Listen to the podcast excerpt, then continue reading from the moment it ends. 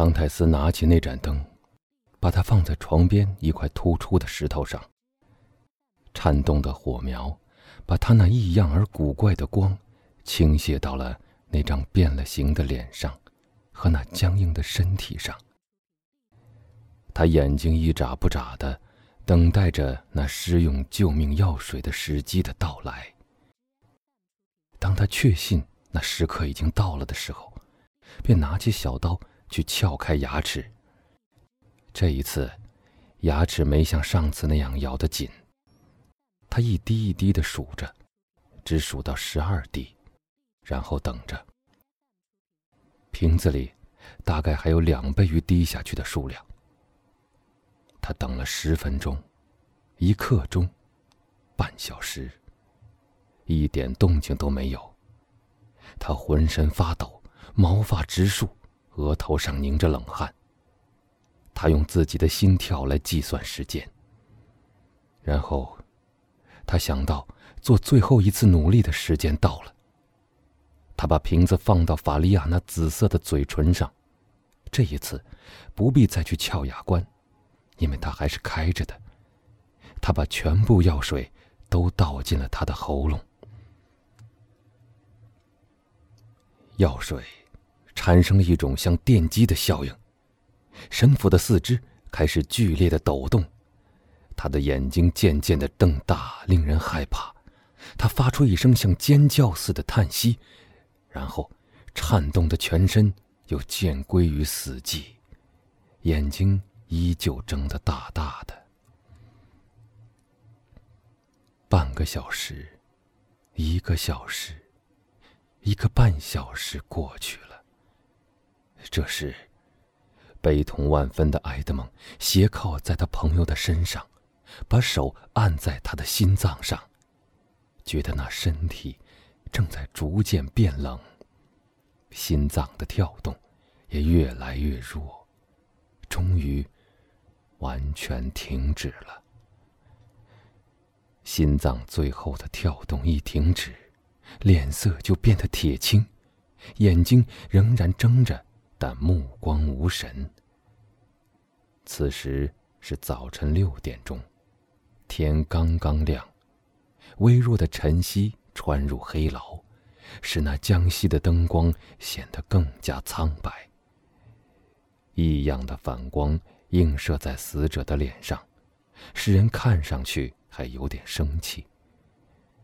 在这日夜交接的时刻，唐泰斯还曾有一线希望，但一到白天到来的时候，他明白了，现在只有自己和一具尸体在一起了。于是，一种无法克服的极端的恐怖射住了他。他不敢再去握那悬在窗外的手，不敢再去看一下那对一眨不眨的茫然的眼睛。他曾多次想使它合上，但没有用，它仍然张开着。他吹灭了灯，小心的把它藏了起来，然后他钻进了地道，尽可能的把它进入秘密地道的那块大石头盖好。真是千钧一发，因为狱卒正好过来了。这一次，他先到了唐泰斯的地牢，离开唐泰斯以后，就向法利亚的牢房走去。他手里端着早餐和一件衬衣，显然那个人还不知道已经发生了什么事。他径自走去。唐泰斯的心里突然产生了一种难以形容的焦急情绪。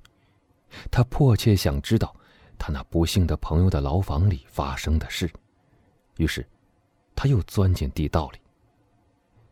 当他到达那一端的时候，恰巧听到那狱卒在连声惊喊，叫人来帮忙。不一会儿，几个狱卒来了。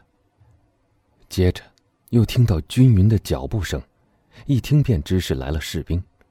他们即使不在值班的时候，也是习惯的这样走路的。在他们的后面来了监狱长。埃德蒙听到床上发出吱吱咯咯的声音，知道他们在搬动了尸体。然后，又听到了监狱长的声音：“他叫人往犯人脸上洒水。看到这种办法无法使犯人苏醒时，就派人去请医生。然后，监狱长走了。唐泰斯的耳朵里传进了几句怜悯的话，还夹杂着残酷的哄笑。行了，行了。有一个人喊道：“这疯子去找他的宝藏去了，祝他一路顺风。他虽有百万。”却买不起一条裹尸布，另一个说道。哦，第三个接上一句：“伊夫堡的裹尸布可并不贵。”或许，先前那个人说：“因为他是一位神父，他们说不定会为他多费一点他们或许会赐他一条布袋。”埃德蒙一个字都不漏的听着，可是其中有些话却听不大懂。说话声不久就停止了，那些人似乎都已离开了地牢，但他仍然不敢进去，说不定他们会留下一个狱卒看守尸体，所以他仍然一声不响、一动不动的待着，甚至屏住了呼吸。一小时以后，他听到一阵轻微的声音，渐渐的越来越响。这是监狱长带着医生和随从回来了。房间里沉寂了片刻，显然是医生在检查那尸体。不久，问话就开始了。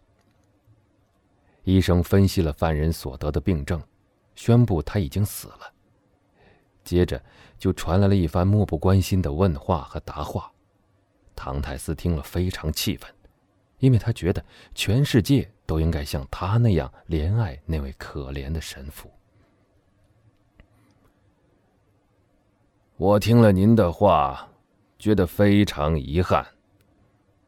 在医生断言那老人真的死了以后，监狱长说道：“他是一个性情温和、安分守己、傻里傻气、自寻开心的犯人，简直用不着看守他。”狱卒接着说：“完全不用看守，我敢说，他在这儿住上五十年也不会逃走的。